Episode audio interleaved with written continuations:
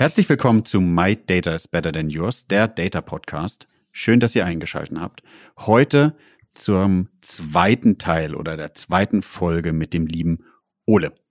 Der Ole, den werdet ihr jetzt gleich reden hören. Wenn ihr aber wissen wollt, wer Ole ist, findet ihr das einmal in den Shownotes und auf der anderen Seite findet ihr auch seine Vorstellung bei der ersten Folge, beziehungsweise in der ersten Folge. Neue Folgen jeden Freitag. In dieser digitalen Welt gibt es einen speziellen Faktor, der über Erfolg und Misserfolg entscheidet. Daten. Doch nur die wenigsten wissen sie für sich zu nutzen. Wer seine Kunden verstehen will, um ihnen das bieten zu können, was sie brauchen, kommt um ein professionelles Datenmanagement nicht herum. Jonas Raschedi interviewt andere Experten aus den Data-Bereichen und zeigt Schritt für Schritt, wie genau das funktioniert.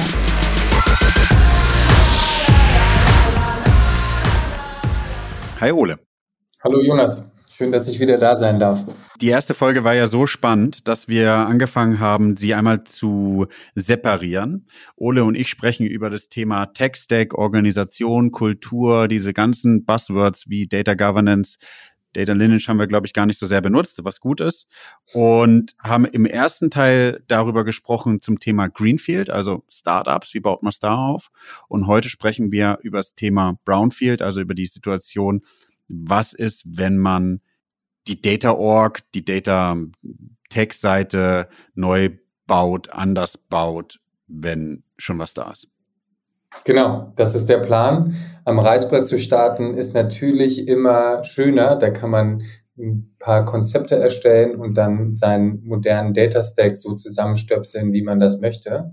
In der Realität sehen wir aber natürlich auch teilweise schon Jahrzehnte bestehende Infrastrukturen oder auch Teams. Und die geht es dann gezielt leicht aufzubrechen, neue Themen einzuführen. Ich freue mich auf das Gespräch heute dazu. Die Reise ist da eine ganz andere, aber der Impact mal mindestens genauso groß. Ja, meistens sogar noch größer, weil du halt eine Historie hast, auf die du dich beziehen kannst. Ne? Das ist halt das Spannende. Absolut. Ich glaube, wir unterstützen mit meinem Team die Portfoliounternehmen bei Project A, in die wir über Private Equity Co-Investments investieren, auch sehr stark. Das sind also gestandene Unternehmen, die etwas mehr noch digitalisieren müssen. Für mein Team ist das immer sehr spannend, weil im Gegensatz zu Startups, wo wir Greenfield starten, gibt es hier einfach wesentlich mehr Daten und man kann idealerweise wesentlich mehr machen. Also Vorhersagen zu zukünftigen Kundenverhalten sind viel einfacher bei diesen schon gestandenen Unternehmen, die teilweise über Jahrzehnte Kundendaten sammeln konnten. Das ist natürlich spannend. Andererseits muss man teilweise auch in solchen Situationen erstmal etwas Inspiration schaffen, warum zum Beispiel eine solche Vorhersage überhaupt Sinn macht und man mal über den Excel-Rand hinausschauen sollte. Ja, oder warum, warum das Bauchgefühl äh, vielleicht doch äh, aufgrund der Datenmenge nicht mehr so ganz korrekt sein kann äh, und man vielleicht mit einem Forecasting besser hinkommt, ja, definitiv. Ähm, wenn man so ein bisschen zurückguckt, ich, als ich mein zweites Buch geschrieben habe, so Data-Driven Organization, datengetriebene Organisation, wie wie passiert das, habe ich mir auch nochmal angeguckt, wie ist eigentlich Business Intelligence entstanden. Und wenn man so Hardcore Wikipedia zurückguckt, ist es wirklich so dieses Thema äh, in der Bank also irgendwann in der Bank hat irgendjemand mal angefangen und gesagt, okay, irgendwie müssen wir das hier ein bisschen zahlengetriebener aufbauen. Ich brauche brauch ein System, um es nicht mehr händisch zu machen. Und es dann hat sich daraus entwickelt und es ist immer mehr eigentlich aus dieser Reporting-Sicht vielleicht Richtung Marketing übergeschwappt, was man jetzt so sieht. Und Ole, mich würde mal deine Meinung interessieren. Die Unternehmen, die ich mir bis jetzt angeguckt habe, ist echt oft so, die Legacy-Systeme, die man sieht, sind wirklich stark auf dieses finanzielle Reporting ausgelegt, beinhalten aber unglaublich viele Daten, aber es ist wirklich so dieses Thema Wochenabschluss, Monatsabschluss, Quartalsabschluss. Und da ist auch nicht mal schlimm, wenn mal für zwei Tage irgendwas abraucht, weil man braucht es ja erst in einem halben Monat wieder, um, um, um irgendwas zu machen. Ja, das stimmt. Da ist teilweise die Routine eine ganz andere, wie du schon sagst, Monatsabschluss. Ich glaube, dass du da eigentlich genau den Nagel auf den Kopf getroffen hast. Vielerlei, in vielerlei Hinsicht besteht eigentlich die Hauptaufgabe darin, nur zu schauen, was denn passiert ist, wie viel Umsatz haben wir über welche Produktkategorien erzielt. Aber oft bleibt dann die Frage, warum das passiert ist, in gewisser Weise auf der Strecke. Das liegt teilweise an einer ineffizienten Infrastruktur, die auf extrem viel manueller Arbeit auch noch beruht und schon allein überhaupt zu verstehen, was denn passiert ist, saugt so viel Ressourcen auf, dass man sich leider gar nicht, dass man leider gar nicht die Zeit hat, mal die Frage zu beantworten, warum denn jetzt bestimmte Trends in den Daten ersichtbar werden. Dementsprechend ähm, hast du recht. Es ist sehr stark äh, auf dieses Finanzielle aufgelegt.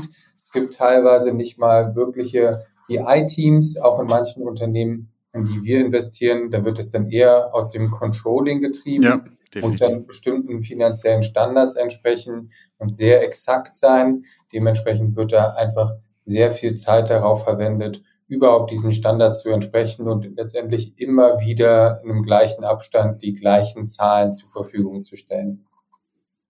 Ja, da geht's eher um die Genauigkeit, wie du sagst, und nicht um die Schnelligkeit.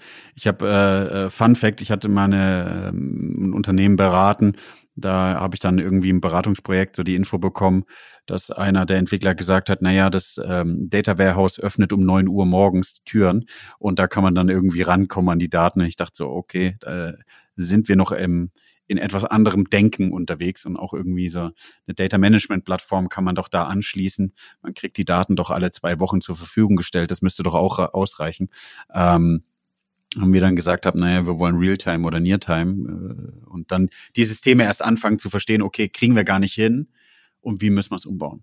Ja. Ich glaube, da haben wir natürlich auch schon ein paar Sachen erlebt über die Jahre, zum Beispiel auch so monatliche Deployment Zyklen. Wenn jemand eine neue Spalte in einer neuen Tabelle haben wollte, ja, dann musste das immer auf den, ähm, hoffentlich nah an dem Tag des Monats fallen, wo mal wieder deployed wurde. Und uns geht es dann oft darum, erstmal generell das Ambitionsniveau etwas zu heben. Also einfach wirklich das Unternehmen zu inspirieren, was dann eigentlich sonst mit Daten getan werden kann. Und da begeben wir uns weniger auf eine technologische, sondern vielmehr auf eine organisatorische, fast schon kulturelle Reise. Ohne das zu sehr umzudrehen, würde mich natürlich auch so ein bisschen interessieren, was da deine Erfahrungen sind. Wie kann man letztendlich dafür sorgen, dass Unternehmen etwas über den Tellerrand hinausschauen und nicht nur dieses monatliche Finanzreporting erstellen, sondern auch mal gucken, was man sonst so mit Daten optimieren könnte. Ja, äh, super, das ist ein, äh, ein spannender Punkt. Ich glaube, ähm, zum Thema Kultur ist es natürlich so, dass, dass man, wir, wir, wir haben jetzt bisschen äh, ähm, hoffentlich nicht despektierlich über das Thema ähm, Altsysteme gesprochen, Legacy-Systeme gesprochen, aber es, wenn man ganz ehrlich ist und das ist überhaupt ohne, ohne Emotionen eigentlich drüber spricht, sind die Systeme so entstanden, weil sie genau diesen Zweck hatten. Die sind sehr robust, die kriegst du, glaube ich, nicht äh, zum Fallen, die laufen konstant durch, was ja auch recht cool ist. Und was, was ich immer festgestellt habe, was gut funktioniert ist, um so eine Kultur aufzunehmen, du nimmst dir so ein Organigramm, je nachdem, wie groß die Firma ist. Du markierst eigentlich im Organigramm erstmal, wer hat welche Daten schreibst dir nebendran, welche Systeme die nutzt und versuchst eigentlich mal so, so, so, so, so Linien zu bilden und zu sehen, sprechen die hier überhaupt miteinander oder sprechen die nicht miteinander. Und dann wirst du oftmals feststellen, meine Erfahrung, viele sprechen gar nicht untereinander. Viele nutzen vielleicht sogar die gleichen Daten, bereiten sie unterschiedlich auf und man würde dann anfangen und sagen, hey, Reportings, die vielleicht schon im Online-Marketing passieren, die irgendwie im Online-Department passieren, können wir automatisieren, wenn wir diese zwei Datenquellen zusammenlegen. Und dann fängst du an, mit den Legacy-Systemen, mit den Legacy-Teams zu sprechen und ihnen die manuelle Arbeit abzunehmen. Also statt irgendwie so richtig fancy unterwegs zu sein und zu sagen, hey, wir machen eine, machen, wir führen hier eine DMP oder eine CDP ein, da können wir die ganzen Daten reinhauen und können sie aktivieren. Das ist, glaube ich, noch viel zu weit weg von, von, von ihrem Kerngeschäft, ja, sondern wirklich ja, ins, ins Hauptkerngeschäft einzusteigen. Ja, also ich stimme dir dazu, man muss in gewisser Weise einfach auch ein bisschen vorsichtig sein, auch wenn du sowas ansprichst wie Automatisierung. Da haben wir gelernt, dass da tatsächlich teilweise existenzielle Ängste mit einhergehen, weil einfach Leute gewöhnt sind, ihren Tag damit zu füllen, Excel-Sheets letztendlich zu bearbeiten oder die mit Daten aus unterschiedlichen Quellen manuell zu befüllen. Und wenn du jetzt sozusagen mit der Automatisierungsschiene ankommst, dann musst du natürlich auch gleichzeitig klar machen, dass du eigentlich diesen Leuten ermöglicht, noch mehr wertschöpfende Aufgaben zu übernehmen, sobald die Daten dann automatisiert vorliegen. Aber das muss man natürlich kulturell gut begleiten. Da haben wir in der Vergangenheit ehrlicherweise den Fehler gemacht, zu sehr mit der Keule reinzukommen und zu sagen, äh, das ist ja alles total ineffizient, wir können das ja alles wegautomatisieren, ohne zu bedenken, was das eigentlich auch für individuelle Mitarbeiter bedeuten kann. Und, und wie du sagst, also es geht ja wirklich nicht darum, Arbeitsplätze abzubauen, das versuche ich auch immer wieder zu kommunizieren, sondern hey, wir helfen doch gemeinsam diese wirklich manuellen Reports abzulösen und darauf auf der Basis die Automatisierung, die oder der Automatisierungsgrad, der danach entsteht, den können wir dann nutzen, um Marketing zu machen. Und du wirst deinen Job weitermachen. Du wirst nur vielleicht bisschen weniger Stress haben, weil ähm, du nicht zwangsweise am Ende jeden Monats irgendwelche Excel-Reports zusammenknallen musst. Und darum müssen halt Mitarbeiter glauben. Ne? Da geht es in gewisser Weise auch ein bisschen Händchen zu halten, aber ihnen letztendlich aufzuzeigen, hey, du kannst viel mehr Impact auf diese Organisation haben. Wir nehmen dir letztendlich die vier bis sechs Stunden deines Tages ab, die du mit, mit manuellen Aufgaben verbringst. Und dafür kannst du analysieren, Zusammenhänge herstellen, die wir vielleicht auch nicht sehen, die nur du sehen kannst, weil du den Business-Kontext hast, weil du hier seit zehn Jahren arbeitest und kannst einfach dem Management gegenüber vielleicht auch wesentlich mehr abliefern. Klingt jetzt für uns immer relativ straightforward und etwas, was eigentlich schnell begreifbar ist, aber es ist trotzdem ein langwieriger Prozess, den man wirklich auch äh, ja, mit Samthandschuhen gewiss, in gewisser Weise begleiten muss. Genau, und dann, dann fängst du an, ich würde auch zum Beispiel, ich weiß nicht, wie deine Erfahrung ist, ich würde nicht anfangen, irgendwie ein DWH ähm, einfach abzulösen, sondern du, du fängst und, und auch nicht zwangsweise ein Shift, äh, Lift-and-Shift-Modell zu bauen, also sozusagen die gleichen Soße nur in einem, vielleicht von On-Premise in die Cloud schieben, ähm, sondern du du hinterfragst echt, was ist so die Zielarchitektur zum Thema Datenstrategie? Wo willst du eigentlich hin? Das, was du beim Startup ja eigentlich auch machst. Und welches, welches Toolset brauchst du dafür? Und fängst vielleicht an mit einem kleinen Case, den erstmal umzusetzen und zu gucken, ob der funktioniert. Ja. ja kann ja auch sein, dass du einen neuen Setup diese, diese automatisierten Reports erstmal nur baust. Ja, und die komplett vom aktuellen Setup weg sind. Damit auch die Leute vielleicht eine gewisse Spielwiese haben, auf der sie testen können, anstatt dass sie die Altsysteme anfangen, so umzubauen, dass Fehler entstehen. Ich glaube, geht es ja wirklich viel um Vertrauen. Wir haben über die Jahre gelernt, dass du in der Tat nicht einfach einen Data Warehouse durch das andere ablösen kannst. Das sind dann ja. meist Parallelinfrastrukturen, die dann auch gleichzeitig laufen müssen. Und dann musst du auch erstmal beweisen, dass das, was du da baust, was in der ominösen Cloud vielleicht läuft, ja. auch die gleichen, vielleicht sogar bessere Ergebnisse produzieren kann. Und damit haben wir uns in der Vergangenheit oft schwer getan, einfach weil zum Beispiel Umsätze oder die Anzahl an Kunden anders aussah. Das war dann nicht unbedingt falsch. Dann musste man aber tatsächlich auch erst nochmal bestätigen, dass im Altsystem gewisse Fehler vorlagen, weil halt da dann doch ähm, die Erstellung der Daten, die Erstellung der Reports sehr stark auf manuellem Input basiert hat. Und da können halt schneller Fehler passieren, als wenn du das einmal sauber automatisierst. Aber schon allein dieser Prozess, parallele Systeme aufzubauen und dann letztendlich genug Vertrauen für etwas Neues zu schaffen, und der war für uns in der Vergangenheit sehr langwierig, hat aber am Ende des Tages natürlich auch sehr viel Positives mit sich gebracht. Ja, da, dazu kommt auch wieder, was ja vorhin gesagt, Ole, das Thema Kultur. Wenn du neue Systeme aufbaust, hast du ja auch Thema Data Governance auch die Situation, dass du eben die Abteilungen vielleicht mit informieren musst, mit einbinden musst, die vielleicht auch gewisse Daten produziert. Ja, also Shop-Systeme, die Kunden produzieren, die dann wieder ins Zentralsystem überlaufen. Und was gibt's für unterschiedliche Kunden? Wie kann man überhaupt einen Kunde definieren? Was bedeutet für uns ein Kunde? Damit du dann nicht die Situation hast, wie du jetzt gerade sagst, wenn es passieren sollte, dass Legacy-Systeme irgendwie Anzahl der Kunden mm, immer mit reinberechnen, aber vielleicht gewisse Status gar nicht mit einbeziehen und deswegen eine falsche Zahl, äh, eine falsche Zahl entsteht.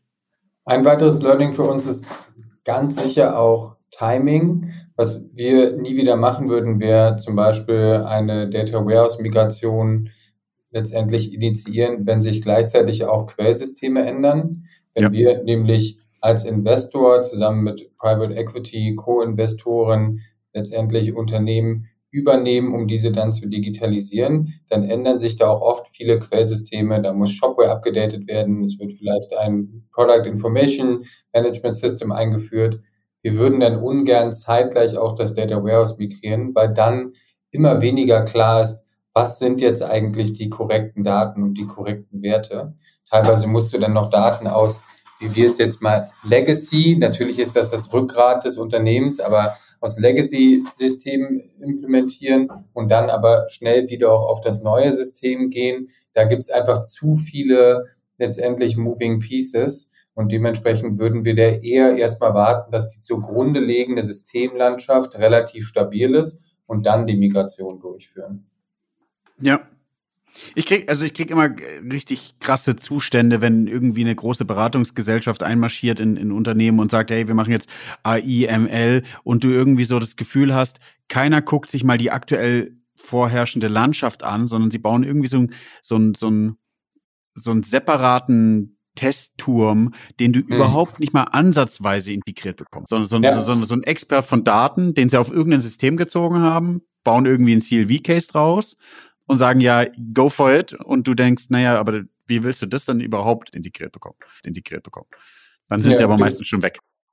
Du befähigst den Vorstand zu sagen, wir machen jetzt AI, aber ja. ins operative Tagesgeschäft kannst du dann diesen, ja, den doch etwas entfernten Stack wahrscheinlich wesentlich weniger einbauen.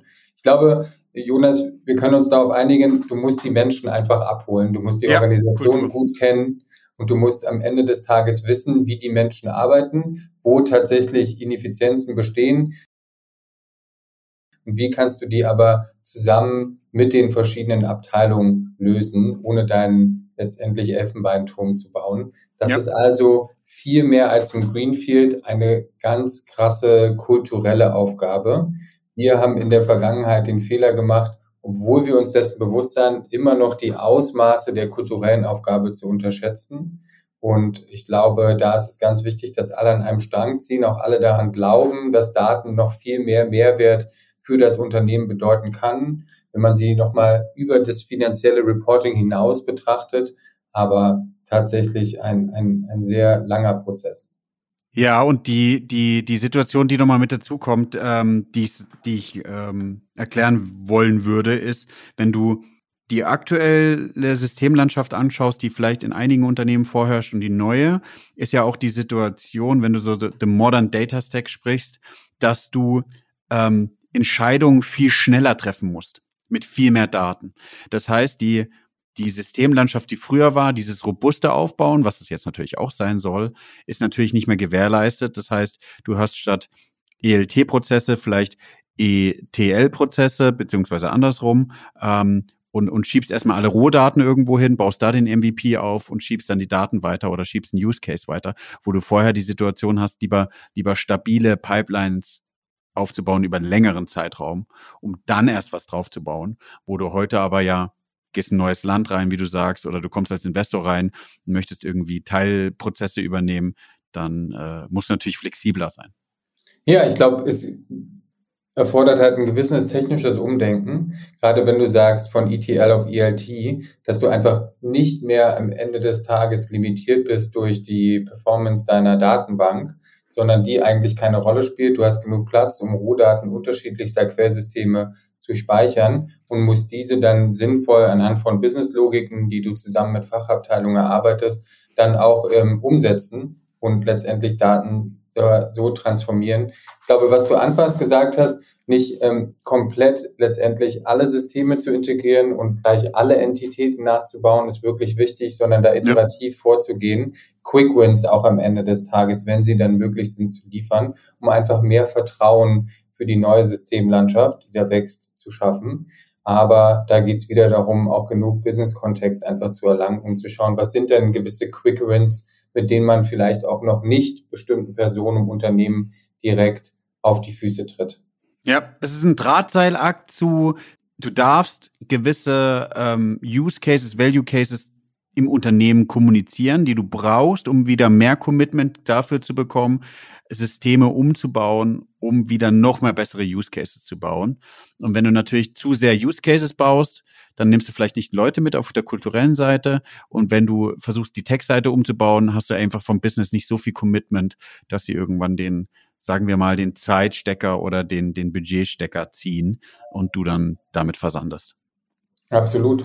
Ich glaube, deswegen ähm, versuchen wir auch immer mehr zu vermeiden, dazu neue oder auch letztendlich unbekannte Terminologie zu verwenden, wie der Modern Data Stack oder keine Ahnung, ein Multi-Parallel Processing, Cloud Data Warehouse. Damit wollen wir letztendlich Leuten keine Angst machen und sie damit nicht erschlagen, sondern statt viel über die Technologie zu argumentieren, eher darüber zu argumentieren, dass man schneller einfach mehr Use Cases umsetzen kann, dass man in bestimmte Bereiche vordringen kann, die einfach historisch sehr stark basierend auf Bauchgefühl gefüllt wurden, obwohl es da eigentlich genug Daten gibt, mit denen man da bestimmte Prozesse, sei es in der Logistik, sei es in der Marketing-Budget-Allokation, dass man da einfach bestimmte Daten noch besser nutzen kann, um da Prozesse zu optimieren.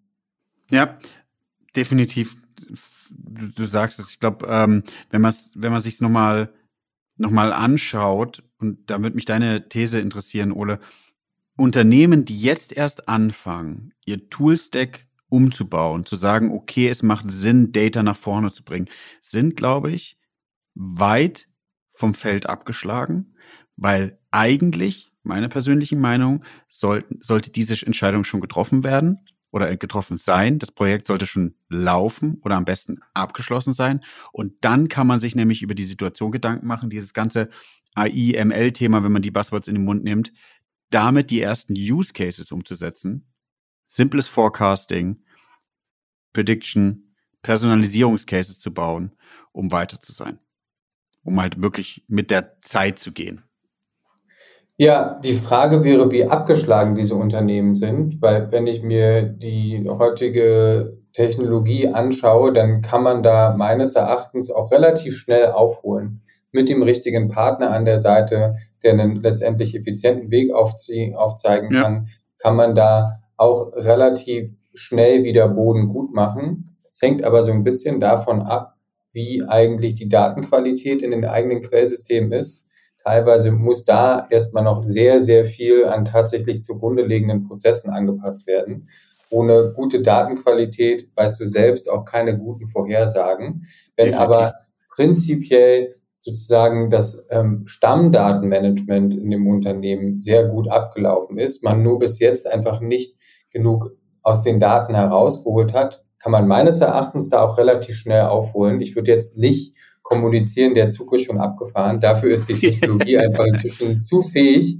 Es geht okay. einfach nur darum, so ein bisschen mehr zu verstehen, sich damit zu beschäftigen. Was können eigentlich Daten wirklich heutzutage für mein Unternehmen liefern? Können die mir bei Experimenten liefern, bestimmte Thesen vielleicht auch ähm, letztendlich nochmal bestätigen? Ähm, was, was können sie noch außer meine Management Reports und meine Bordunterlagen befüllen.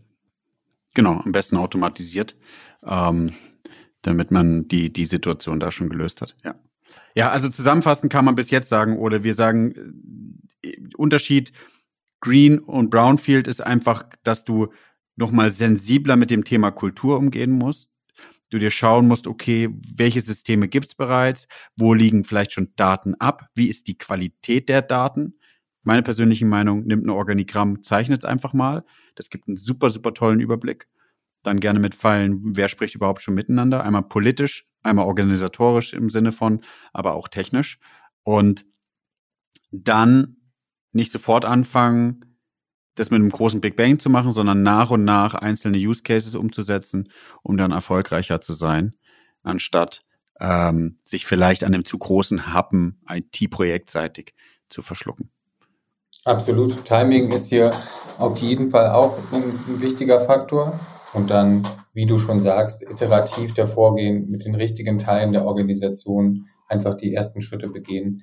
Dann kann man sich da auf eine sehr interessante und gute Reise bewegen. Was ich, was ich nochmal sehr spannend finde und ähm, weil wir über die Historie und die Datenhistorie gesprochen haben, auch da sollte jedem bewusst sein, Historie ist nicht gleich zwangsweise Historie. Ihr müsst daran denken, alleine durch DSGVO und Co. sind so viele Daten weggeflogen, weil man sich anschauen musste, ähm, wo liegt denn überhaupt eine Einwilligung vor. Das heißt, wenn ihr Projekte startet, solltet ihr euch, solltet ihr auch gleichzeitig bedenken, dass wenn ihr wieder eine Historie aufbaut oder die Historie braucht, ihr schaut, dass die Prozesse dafür dastehen, dass auch rechtliche Themen erledigt sind. Absolut, das muss abgedeckt sein. Da braucht es einen zum Beispiel Data Protection Officer oder einen Datenschutzbeauftragten innerhalb des Unternehmens, der letztendlich über diese Pläne informiert ist. Ich möchte nur vermeiden, dass Unternehmen, die dieses Thema zu Recht sehr ernst nehmen, dann trotzdem in so eine Art Angststarre verfallen und sagen, ja, wir können eigentlich gar nichts mit unseren Kundendaten machen, weil die so sensibel und geschützt sind, dass schon allein das Handling ähm, letztendlich jede GDPR-Regel bricht.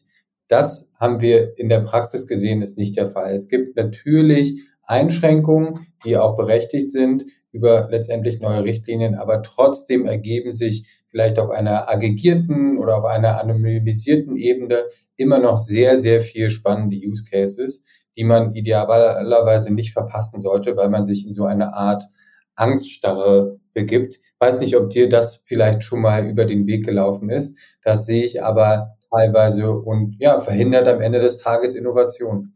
Definitiv. Was, mein Tipp dazu, ich habe immer das Gefühl, mit Legal spricht man eher über Probleme, wie du sagst, was gar nicht negativ gemeint ist. Ich glaube, es ist ihr Job, das Unternehmen selbst zu schützen. Ich versuche immer die Fragen umzudrehen und zu sagen, okay, was müssen wir technisch, organisatorisch tun, damit wir diese Daten nutzen können? Ähm, weil, glaube ich, sonst ist der Anwalt dazu geneigt, die aktuelle Situation zu bewerten und dass es nicht geht. Und manchmal ist es eben so, dass es eben auch nicht wirklich geht. Ich habe aber in vielen Unternehmen wirklich auch gesehen, dass es funktioniert, genauso wie du höchstwahrscheinlich, Ole. Ähm, man muss nur drüber gesprochen haben. Genau. Und es kann tatsächlich Unternehmen sogar befähigen, statt sie zu ja. limitieren. Man muss es auf jeden Fall ernst nehmen, sollte einen aber nicht daran hindern, immer noch mehr aus seinen Daten herauszuholen. Definitiv. Ich glaube, was ich heute auch nochmal aus der Folge mitgenommen habe, ist dieses Thema Kultur. Ähm, eins der wichtigsten Punkte, wirklich zu schauen, wie man das auch etabliert bekommt. Ich bin großer Fan vom, vom Team Buffet, äh, wie die meisten ja der Zuhörer und Hörerinnen ähm, schon, schon wissen, wo es mir einfach darum geht, Kultur entsteht meiner Ansicht nach dadurch, dass ihr im Unternehmen selbst, ob Greenfield oder Brownfield, die Leute enabled, mit dem Thema Informationen, Daten selbst umgehen zu können. Warum? Dann entmystifiziert man dieses Thema und die Leute haben mehr Interesse, ihr eigenes Business voranzutreiben.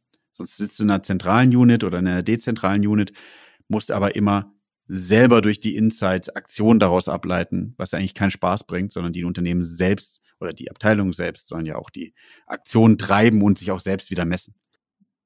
Absolut.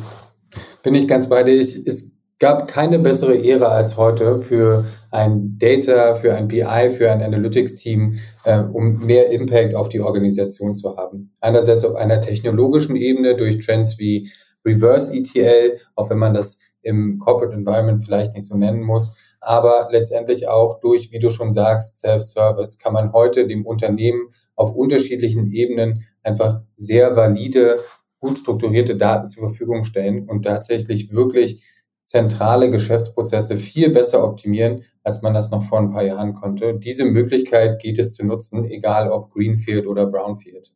Ich glaube, von der, von der Folgenlänge sind wir auch wieder sehr, sehr angenehm unterwegs. Ich hoffe, die Hörer und Hörerinnen haben was mitnehmen können. Ole, kannst du noch mal irgendwie den kleinen, du hast ja schon gerade einen super Top-Tipp gegeben, noch mal was zusammenfassen zum Data, Data Game, was du den Hörern und Hörerinnen mitgeben würdest? Ich glaube, eine Sache, die mich in letzter Zeit mehr beschäftigt, sind Metadaten. Und das ist vielleicht was, was ich auch deinen Hörern gerne mitnehmen würde. Wenn wir uns so ein bisschen in die Vergangenheit hereinversetzen, dann ging es immer darum, große Datenmengen in irgendeiner Form zu managen. Heutzutage sieht das anders aus. Die Infrastruktur, die Technologie ist ein Stück weiter. Heutzutage geht es darum, die Komplexität in deinen Daten gut zu managen. Man lädt aus mehr Quellsystemen als je zuvor. Man hat vielleicht auch mehr Anwendungsfälle als je zuvor. Dementsprechend ist dieses Thema Metadaten etwas, was uns viel beschäftigt, also letztendlich seine eigenen Daten gut zu beschreiben, damit dann wieder andere Systeme, die weiter downstream sind und Daten konsumieren, einfach auch wissen, was sie da eigentlich konsumieren. Man kann Self-Service, hattest du angesprochen, Daten gut dokumentieren und Endnutzern nochmal besser anzeigen, was sie da eigentlich gerade nutzen und auf was das basiert. Das geht aber nur wenn man dieses Thema Metadaten sehr, sehr ernst nimmt, weil dann letztendlich diese letzte Meile zum Endnutzer viel besser geschlossen werden kann, als wenn man einfach nur Daten zur Verfügung stellt, ohne genug Kontext dazu zu geben, was sich ein Endnutzer da eigentlich gerade anguckt. Ja, spannend. Also einfach die, die Breite an Daten, an Attributen für als Beispiel jetzt einem Kunden zu erweitern, anstatt vielleicht nur auf demografischen Merkmalen Zielgruppen zu schneiden, eben ähm, auf, auf mehr Daten die zu schneiden. Und vielleicht erkennt man dann plötzlich was, dass es eben nicht die demografischen Merkmale sind, wo man ähm, ja Lookalikes findet, beziehungsweise Cluster bauen kann, sondern eher andere Daten sind, wo sich die Kunden ähneln. Ja. Cool. Vielen, vielen Dank, Ole. War ähm, auch eine zweite sehr spannende Folge. Vielen Dank, äh, dass du Zeit hattest. Hat mich gefreut, Jonas. Bis bald. Bis bald.